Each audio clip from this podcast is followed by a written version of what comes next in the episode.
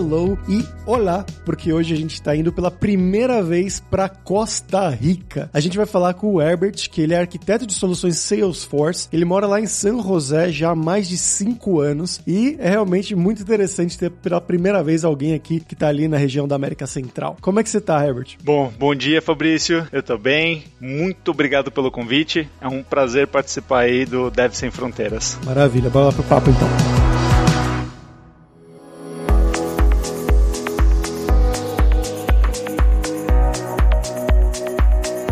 Herbert, pra gente começar aqui, eu vou fazer a pergunta que eu faço para todo mundo, que é para você se apresentar. Então, de onde você é do Brasil? O que, que você estudou? O que, que você fez na sua carreira, né? Conta um passo a passo pra gente até você chegar aí na Costa Rica. Legal. Bom, eu sou de São Paulo, sou paulistano. Eu trabalhei minha vida inteira com TI. Eu já com 15 anos eu sabia o que eu ia fazer. Eu me encantava por tecnologia, computador. Antes de começar a faculdade, eu fiz um técnico, nem sei se existe ainda, a SOS Computadores. Nossa senhora. Bom, você pode imaginar, né? Eu acabei o colegial, fui fazer o técnico na SOS e já emendei a faculdade na área de TI, em desenvolvimento e análise de sistemas. E aqui estamos. E é engraçado, porque eu vim migrando de tecnologia. Meu primeiro trabalho foi em suporte técnico. E aí, como eram só seis horas, eu comecei a também fazer uns freela de desenvolvedor. E eu programava em Borland Delphi. Não sei se você já ouviu falar. Sim, claro. Também, extinto. Eu migrei para a tecnologia .NET, trabalhava com desenvolvimento C Sharp e SQL Server. Daí eu tive contato quando eu fui para Serasa Experian no Brasil, eu fui contratado como desenvolvedor .NET, mas para trabalhar com sistemas de CRM. Então tinha muita integração com um sistema que na época eles usavam, que era o Oracle CRM On Demand, que é uma plataforma também CRM da Oracle. E aí, em certo momento, eles decidiram migrar para Salesforce. Tive contato com a ferramenta, me encantei e desde então tenho trabalhado trabalhado com Salesforce, mas foi nessa pegada aí, foi migrando, pulando de linguagem para linguagem. Para, para tudo. Você tá me falando que você trabalhou pro Serasa? Aham. Meu Deus, então, então foi você. você que mandou aquela cartinha, né? Trabalhava só na parte técnica, not my fault. bacana, bacana. E aí, você ficou lá quanto tempo? Ah, no Brasil eu trabalhei sete anos para Serasa Experian e inclusive assim, ah, foi engraçado essa mudança de vir para Costa Rica. Quem me proporcionou isso foi a, a Experian, né, que é a dona da, da Serasa, mas foi por conta de um, uma mudança deles próprios. Em São Paulo, a área de TI, a gente ficava ali na, na Zona Sul e eles resolveram fazer uma reestruturação e eles migraram para São Carlos e toda a área de TI foi para lá. Então teve um esquema, né, que muita gente foi convidada e aí se você não, não quisesse, você podia sair num plano de demissão individual. Tinha um plano lá diferente para você poder sair da empresa. E aí o que aconteceu? Nesse momento, eu já tinha planos. Sabe quando você começa a planejar? Ah, tenho vontade de trabalhar fora, de viajar, fazer um intercâmbio mais, mais longo, né? Aperfeiçoar a língua. E aí, nesse momento, eu vi a oportunidade e falei: é, esse é o sinal. Eu não tô afim de ir para São Carlos, esse é o momento. E aí, eu me, que hoje é minha esposa, né? Na época era só minha namorada, a gente começou a planejar: beleza, o que a gente vai fazer? Vamos pro Canadá? Que país a gente gostaria de morar, né? Que língua a gente quer estudar? E aí surgiu uma oportunidade quando uma gerente, né, que já havia trabalhado comigo justamente no projeto de migração para Salesforce, ela ficou sabendo que eu ia sair da empresa e ela fez esse convite. Ela falou: Ó, oh, eu tenho uma vaga de desenvolvedor na Costa Rica. Te interessa? eu nunca nem tinha pensado na minha vida, não tinha nem nunca cogitado Costa Rica como opção de lugar para viver e trabalhar. E aí eu falei: ah, legal, né? Vou aprender mais sobre o país, ver que coisas tem de legais lá e bora. Caramba, que interessante, cara. Antes da gente entrar na Costa Rica, como é que foi essa migração para você? Você aprendeu, então você foi estudando isso já no trabalho, né? Tipo, aprendendo sobre CRM, depois sobre Salesforce? Sim. O que que aconteceu, né? Eu já tinha um bastante background na parte de desenvolvimento. Trabalhei com desenvolvimento a vida inteira e assim, lógica de programação é uma coisa que você não perde, né? A linguagem muda, mas a lógica é a mesma. E foi engraçado, porque eu só tive contato com essas outras ferramentas porque eu sempre gostei de desafio. E na época, quando eu era desenvolvedor .NET, a pessoa que cuidava dessa ferramenta ferramenta CRM da Oracle, ela saiu. E aí a empresa tinha duas opções, né? Contrata alguém para repor ou treina alguém que já trabalha na empresa. E aí falaram, ah, você gostaria de aprender? Falei, bora, manda aqui, joga para mim que eu, que eu dou um jeito. Porque eu já trabalhava com as integrações com esse sistema. Eu falei, ah, aprender uma coisa, eu sempre gosto de aprender coisas novas. Eu falei, ah, aprender uma coisa nova comigo mesmo, manda aí. E aí eu fiquei responsável. E quando a empresa decidiu fazer essa migração, todas as regiões, todos os países que a Experian tem negócios, resolveu mudar, todo mundo migrar para o Salesforce, foi muito parecido. Falaram, ah, a gente precisa de alguém para ajudar na migração, para aprender o sistema e dar o suporte aqui no Brasil. Falei, bora, manda para mim. E aí, bom, você recebe a proposta, né? Já que foi uma coisa meio de alguém que já te conhecia, você teve que fazer entrevistas e tudo mais, ou foi, ah, na amizade? É assim, foi mais fácil, com certeza, e isso eu não posso negar. Eu tive uma entrevistinha básica com a pessoa que era o coordenador aqui na Costa Rica na época, é aquele performa, né? Para falar da minha experiência, quanto tempo eu já trabalhava na Experian, o que, que eu conhecia, mas assim, o fato de já trabalhar na empresa e ter sido indicado por uma diretora de TI ajudou muito, com certeza. E bom, chegando aí, né? Você chegou já para morar ou você foi visitar antes? Não, cara. Tem até um fato engraçado. Na época, eu tava namorando ainda, né? Minha esposa, e foi engraçado porque foi assim: eu recebi a proposta, eu nunca nem tinha ouvido falar de Costa Rica, não, já conhecia, né? Mas assim, nunca tinha vindo, não tinha planos. A primeira vez que eu falei para minha esposa, eu falei para ela, ah, recebi uma proposta pra gente ir trabalhar em outro país. Ela encheu os olhos de lágrima, toda feliz, falou: ai que maravilha, a gente vai pros Estados Unidos.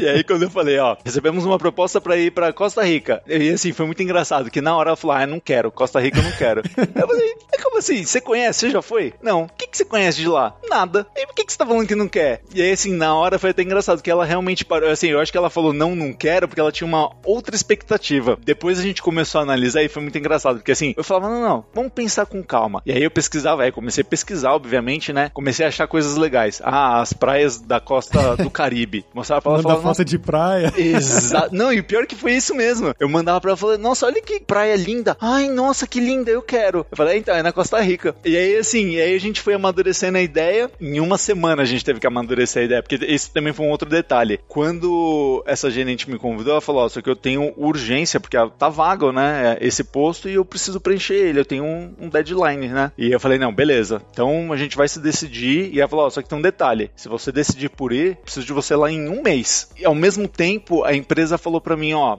a gente vai pagar sua passagem, obviamente, só que a gente não consegue pagar para sua namorada, né? Se vocês fossem casados aí, porque a união realmente, aí a gente consegue fazer alguma coisa, pagar passagem para ela e tudo mais. E cara, assim, ó, foi uma grande mudança, porque a gente, em um mês, a gente casou, a gente saiu da casa dos nossos pais, e a minha esposa é de Rio Preto, a gente não morava na mesma cidade. A gente mudou de país, embora fosse a mesma empresa, era um emprego completamente novo, né? Assim, foi uma mudança tudo. A gente mudou estado civil, mudou país, mudou emprego, assim, em um mês. Que bacana.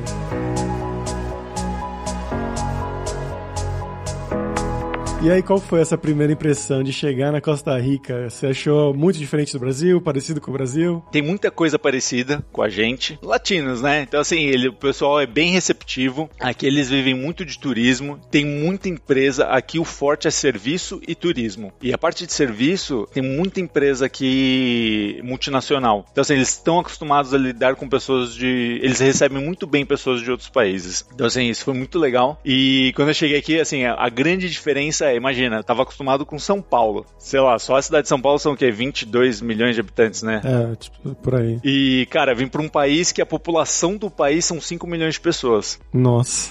Tem essa diferença de que aqui é tudo muito menor escala. A única coisa aqui que não é em pequena escala é o trânsito, que é igualzinho o nosso.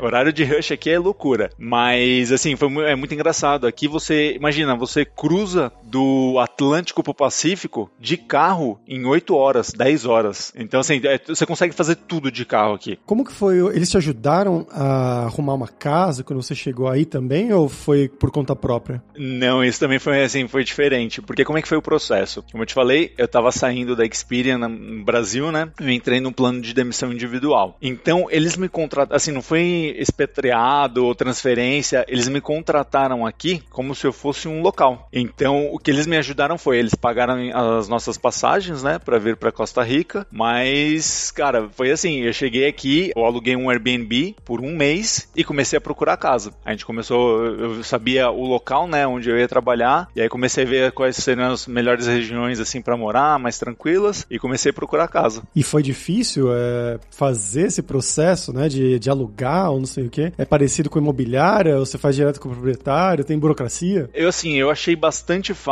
A gente procurou, vai, uma imobiliária, que aqui também funciona um pouco diferente. Foi engraçado, porque o dono da imobiliária conhecia a dona da casa onde eu moro hoje. Que na verdade, assim, é um condomínio com oito apartamentos. E os donos, eles são dois médicos, né? Eles construíram porque as duas filhas deles moravam lá e também aqui, investimento imobiliário é um ótimo negócio. Quando você aluga uma casa, você não paga imposto sobre o aluguel que você recebe. Então a galera que tem um pouco mais de grana sempre investe em imóveis e coloca para alugar. E assim, foi um processo bem fácil. A única coisa que me chamou a atenção é, tipo, não tem contrato em cartório, nada disso. A dona redigiu o contrato, eu assinei e tá tudo certo. E é engraçado que a única coisa que eles pedem é, no primeiro aluguel você paga dois aluguéis. É como se você fica, tipo, um aluguel fica de calção quando você sai do imóvel, se você danificou alguma coisa, eles têm que fazer algum reparo, eles usam esse valor que você deu a mais no primeiro aluguel, que é um aluguel dobrado, eles usam para fazer os reparos. Caso esteja tudo bem, quando você sai do imóvel, eles te devolvem esse dinheiro. Na teoria, né? É interessante. Eu tinha ouvido falar que nos Estados Unidos também era algo parecido assim, que a pessoa mesmo escreve o contrato ali na sua frente, o dono. Se tem que mudar alguma coisa, ele risca o papel e escreve a mão em cima. O que importa é o que está assinado, que vai para a corte. Não precisa de cartório, nada disso. É, para mim foi exatamente assim. Ela imprimiu o contrato, assinei, feito e começar a trabalhar por aí. É a mesma empresa, né, entre aspas, mas não é. Afinal de contas, não é, né? São outras pessoas, é, outros times, outro diretor. Como é que foi a experiência do dia a dia de uma empresa na Costa Rica? É muito diferente de uma empresa do Brasil? Eu achei bastante parecida. E o que acontece aqui também, muito assim, eu já mudei, né? Eu já saí da Experian, já estou trabalhando em uma outra empresa agora. E nas duas eu tive a mesma experiência. As duas são multinacionais. E assim, a gente tem equipes aqui, mas a gente precisa interagir muito muito com pessoas de outros países, de outras regiões. Então sempre foi muito parecido, assim, é, é, parecido com a forma que a gente trabalha no Brasil. Aqui eu acho que eles trabalham um pouco menos, não no sentido de, de se esforçar menos. Aqui, assim, as duas experiências que eu tive nas duas empresas diferentes, assim, deu horário, a galera larga a caneta e bora para casa. Uhum. Não tem essa de ficar trabalhando até horas e horas mais tarde. Eu senti um pouco essa diferença. Normalmente no Brasil você tá lá, aqui já deu 5 horas, mas tem um negocinho para acabar, vou ficar até às 6. Aqui não. Aqui as, as, duas empresas que eu trabalhei, meu, deu horário, a galera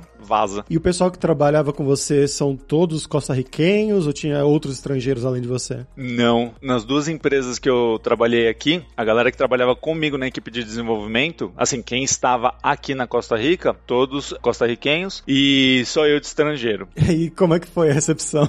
Foi legal, cara. É muito engraçado, né, a diferença cultural. Por exemplo, uma coisa que isso sim eu percebi já no primeiro mês, no Brasil Brasil, normalmente quando você começa a trabalhar em algum lugar, é, o pessoal na segunda semana já tá fazendo happy hour. Se você faz amizade, você já tá indo na casa da pessoa, marcando um churrasco. Aqui eles são muito receptivos, mas eles são bastante reservados também. Então, uma coisa que eu senti, a galera era super gente boa, sempre me ajudou, mas assim, essa de sair depois do trabalho, um ir na casa do outro, não tem. Mesmo entre eles, não tem tanto. Eles até fazem, mas assim, é a exceção, não é a regra. E durante o dia de trabalho mesmo, tem aquele esquema de ir almoçar junto, de parar pro cafezinho ou não muito? Tem, não café. Aqui não tem tanta isso da galera ir, ir tomar um café junto. Mas o almoço, eu me sinto em casa. É sempre assim, ah, vamos almoçar fora ou vamos pedir comida aqui? Ah, vamos pedir comida aqui. A galera sempre sai pra almoçar junto. Inclusive, porque assim, engraçado, nas duas empresas que eu trabalhei, tinha uma sala de descompressão com mesa de ping-pong, videogame. Então, assim, depois do almoço, principalmente quando a galera pede comida, você acaba comendo mais rápido, né? E aí sobra sempre aqueles 15 minutos pra uma partidinha de ping-pong. Então, isso sim, eles têm hábito de, de sair juntos. Como você falou, sala de descompressão? É. Adoro esse nome.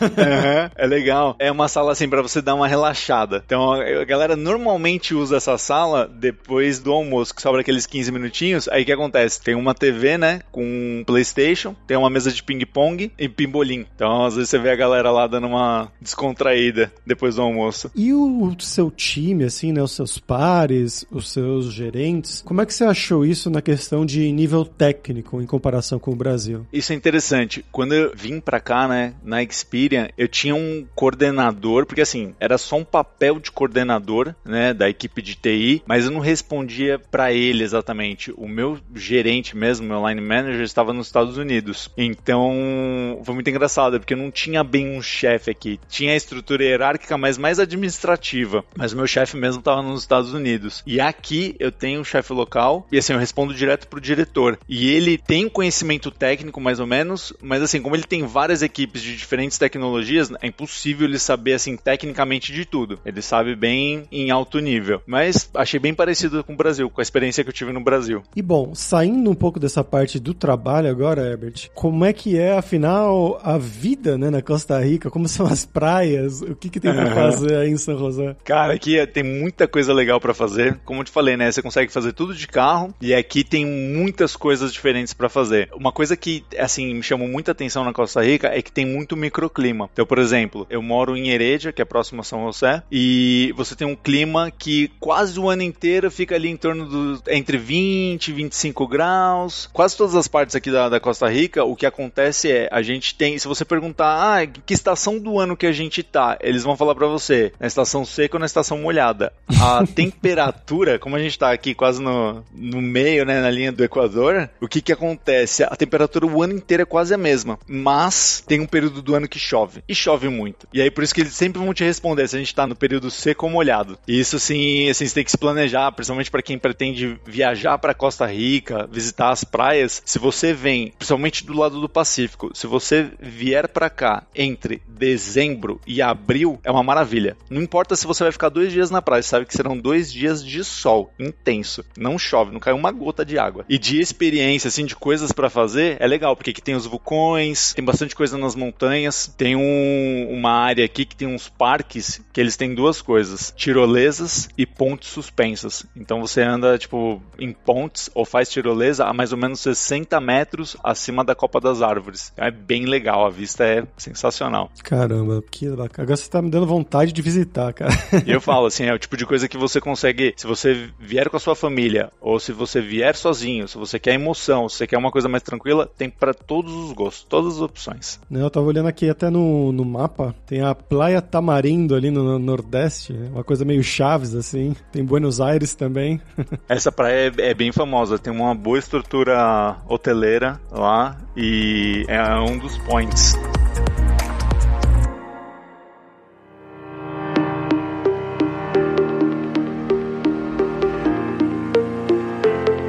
Herbert, agora a gente vai falar sobre dinheiro, né? Porque brasileiros, principalmente dessa área né, de tecnologia, a gente pensa quando vai sair do Brasil, geralmente você olha Estados Unidos, como você comentou, né? Como a sua esposa queria, Canadá ou Europa, às vezes um Japão ali para descendentes, né? Ou pessoas que gostam da cultura. Costa Rica também, como você falou, não é o primeiro lugar que a gente pensa. Mas como é que é essa questão da faixa salarial para pessoas de TI aí na Costa Rica? Também, como é que é a questão questão de custo de vida, né? O custo das coisas no mercado, aluguel da casa, sobra dinheiro no final do mês, como funciona? Bom, vou tentar de forma resumida responder todas as perguntas. Aqui tem um detalhe importante que é a moeda local, são os colones, né, costarricenses, só que a economia aqui também é dolarizada. Então assim, isso também foi uma coisa que eu achei bem legal. Quando você abre sua conta no banco aqui, mesmo que você tenha uma conta em colones, todos os seus cartões, tanto de débito como de crédito, eles também funcionam em dólar. E quando você vai num caixa eletrônico, quando você vai sacar dinheiro da sua conta, seja lá qual for a moeda da sua conta aqui, se está em dólares ou em colônias, você pode escolher que tipo de moeda você quer tirar do caixa. A conversão é feita na hora e pronto. E aí tem muita empresa aqui multinacional que faz o quê? Paga o salário em dólar, o que é uma vantagem, porque assim como no Brasil, tem uma diferença de valorização ou desvalorização da moeda local em relação ao dólar. Então, quando a inflação sobe um pouco mais em colones, você acaba sendo privilegiado se você recebe em dólar. Mas assim, no geral, independente de em qual moeda você recebe, o que eu notei assim, o custo aqui é muito caro, o custo de vida é caro, mas a área de TI paga relativamente bem. Não sei se todas, né, com todas as tecnologias, mas no geral, pelo que eu vi de outras tecnologias também, não só Salesforce, mas assim, quem trabalha com rede, quem trabalha com gestão de projetos, o salário é relativamente bom comparado com o Brasil. E assim, você consegue viver bem. Embora o custo de vida seja alto aqui, você consegue ter uma qualidade de vida legal. Comparando assim, quando eu vim para cá, na época, né, fazendo mais ou menos a conversão, quando o dólar ainda tava 3 e alguma coisa, eu vim para cá recebendo mais ou menos o mesmo que eu recebia no Brasil. Só que com uma diferença. Aqui eu senti que eu conseguia fazer muito mais. Eu, por exemplo, você vai mobiliar a sua casa. Eu sinto que aqui as coisas, embora tudo seja venha importado dos Estados Unidos, Canadá e de outros lugares, aqui eles não têm muita fábrica, quase tudo é importado. Mas eu senti que era mais barato do que no Brasil. E aí eu comecei a dar uma olhada, né? Mas por que, que é mais barato? No geral, imposto aqui é mais barato, inclusive o imposto de renda. Duas coisas são descontadas do seu salário: o dinheiro do que seria vai o INSS e o imposto de renda. Só que aqui tem uma coisa que é muito legal. O imposto de renda sobre o seu salário, ele é progressivo, assim como no Brasil, só que ele tem faixas. Só que não é assim, você muda de uma faixa para outra e o imposto é aquele imposto sobre o seu salário todo. Um exemplo, digamos que de 0 a 800 dólares, imposto de renda isento. E aí de 800 até, sei lá, 1.500 dólares, você paga 5% de imposto. E aí de 1.500 a, sei lá, 2.500 sobe para 10. Quando eles aplicam esse imposto no seu salário, não é assim, ah, você ganha 2.500, vão aplicar 10% em cima dos 2.500. Não. Aquele dos 800 que é livre, ele é livre. Aquele de 800 a 1.500 que sofre 5% é 5% em cima daquele valor. E depois os outros 10 é em cima do valor restante. Então quando você faz isso, o que, que acontece? Por exemplo, você ganha 2.500, na verdade o que você está pagando de imposto é um 6,5, 7. Um exemplo, eu não lembro exatamente quais são as faixas. Então assim, embora que se você vier do Brasil para cá recebendo exatamente o mesmo salário, teoricamente aqui você está recebendo mais, porque o imposto é mais baixo. Tem coisas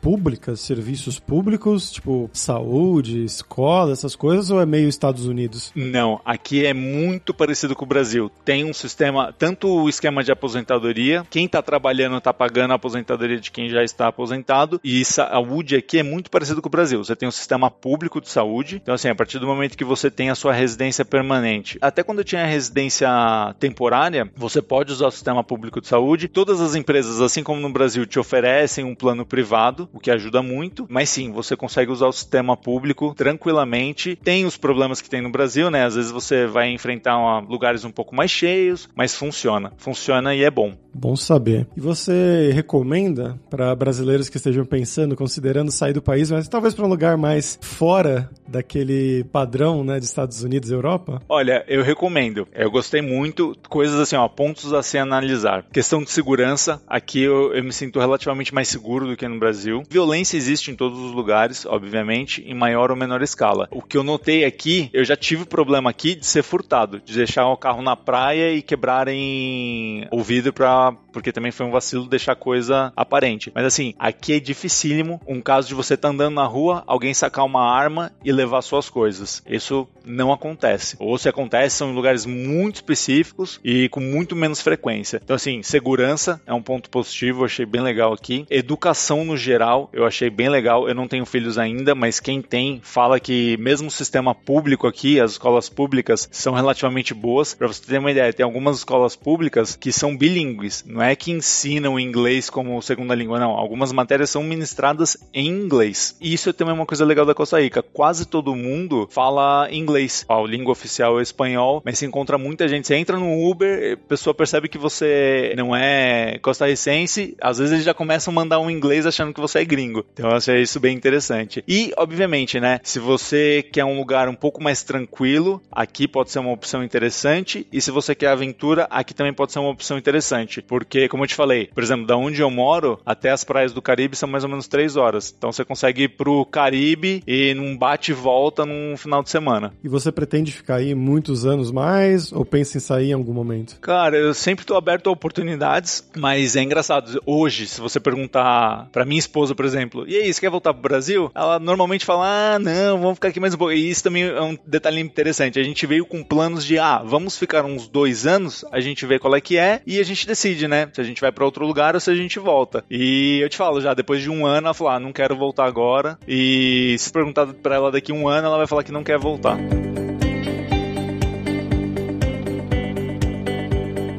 Pra gente fechar, Herbert, agora é hora do perrengue, que é quando a gente pede pros nossos convidados contarem histórias engraçadas, gafes, micos, coisas que tem acontecido com você esse tempo aí fora. Cara, aconteceu bem no começo, quando eu cheguei. Obviamente, né? Eu, eu conheci um pouco de espanhol, mas não é minha língua materna, obviamente. E, cara, cada país que é hispanohablante, eles têm uma ou outra palavra que é própria deles e as expressões, né? E foi muito engraçado. Logo no começo, teve um dia que eu precisei falar com o pessoal de RH. A diretora de RH tinha me chamado para tratar de algumas coisas de documentação, né? Porque a empresa fez o meu processo de, de solicitar a minha residência temporária. Eu lembro que eu tava falando com ela e ela falou: vou te mandar alguns documentos e ela usou essa expressão. Ahorita te los envio. O que, que eu entendi? Beleza, ela já vai me mandar agora, vou ficar por aqui então, que aí eu já imprimo, já assino, faço o que tem que fazer. E fiquei ali esperando, né? Fui tomar uma água e nada do documento chegar. Eu falei, vou dar uma cobrada, né? De repente ela começou a escrever um e-mail e esqueceu, acontece com todo mundo. E eu falei, é, então só pra confirmar, você vai me mandar por e-mail, né? E ela usou a mesma expressão de novo. Sim, sim, sim, ahorita te lo envio. E eu falei, beleza, né? E nada do documento chegar, eu falei, não é possível. Eu falei, e eu meio assim, né? De cobrar de novo. Aí eu voltei pra minha mesa, louco pra ir embora, já era final de tarde. Aí eu comentei com um companheiro, né? Falei, nossa, ela falou que ia me enviar, eu tô aqui esperando. E ele começou a dar risada. Eu falei, deixa eu te explicar. O ahorita, nosso, é assim, daqui a pouco, quando eu tiver um tempo e acabar o que eu tô fazendo, eu te envio.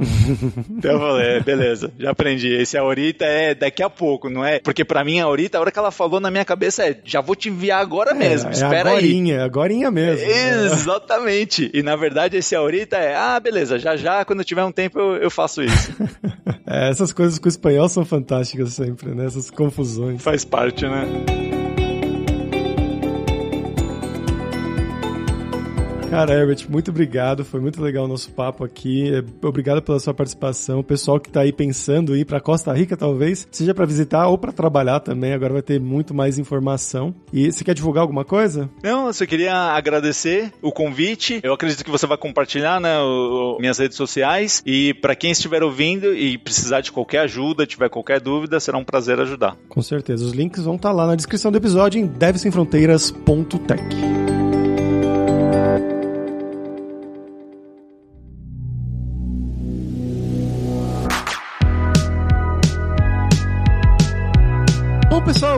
hoje é isso. Muitas graças pela sua audiência. E se você gosta do Deve Sem Fronteiras, recomende para cinco amigos, dá cinco estrelas pra gente na Apple, segue a gente lá no Spotify pra nossa comunidade crescer sempre cada vez mais. E a gente tem o Seven Days of Code, que são sete dias de desafios totalmente grátis em diversas linguagens de programação para você realmente botar a mão na massa e praticar o que você estiver aprendendo, seja com os cursos da Lura ou em outro lugar. Os últimos desafios que a gente lançou foram de GitHub e o segundo de HTML e CSS, onde você vai criar uma réplica da página de perfil do LinkedIn, então vai ser muito útil para você que está aprendendo. Então vai lá se desafiar em 7daysofcode.io. E não deixe de conhecer a Lura Língua para você reforçar o seu inglês e seu espanhol e dar aquela força, tanto no seu currículo quanto na sua vida profissional. Algo muito interessante, né, que o Herbert falou durante o episódio, que lá você vai ter que falar espanhol no seu dia a dia na Costa Rica, né? Apesar que também muita gente lá fala inglês. Mas você pode fazer tanto o curso de inglês quanto o curso de espanhol na Lura Língua pelo mesmo valor. É igual a Netflix. Você assina e tem acesso a todos os cursos, inclusive o curso inglês para devs. E só lembrando que o ouvinte do Devs Sem Fronteiras tem 10% de desconto em todos os planos. Então vai lá em aluralingua.com.br barra promoção, barra Devs Sem Fronteiras e comece a estudar com a gente hoje mesmo. Além também, é claro, da alura.com.br que tem mais de 1.400 cursos de tecnologia, principalmente na área de programação. Então vai ter curso da área de .NET, né, de C Sharp, que o Herbert mencionou aqui, e também muitíssimos outros. Tem também curso de como você criar o seu currículo em inglês ou em espanhol para mandar pro exterior. Então, com certeza vai ter o curso para você. Então, pessoal, até a próxima quarta-feira com uma nova aventura no novo país. Tchau, tchau.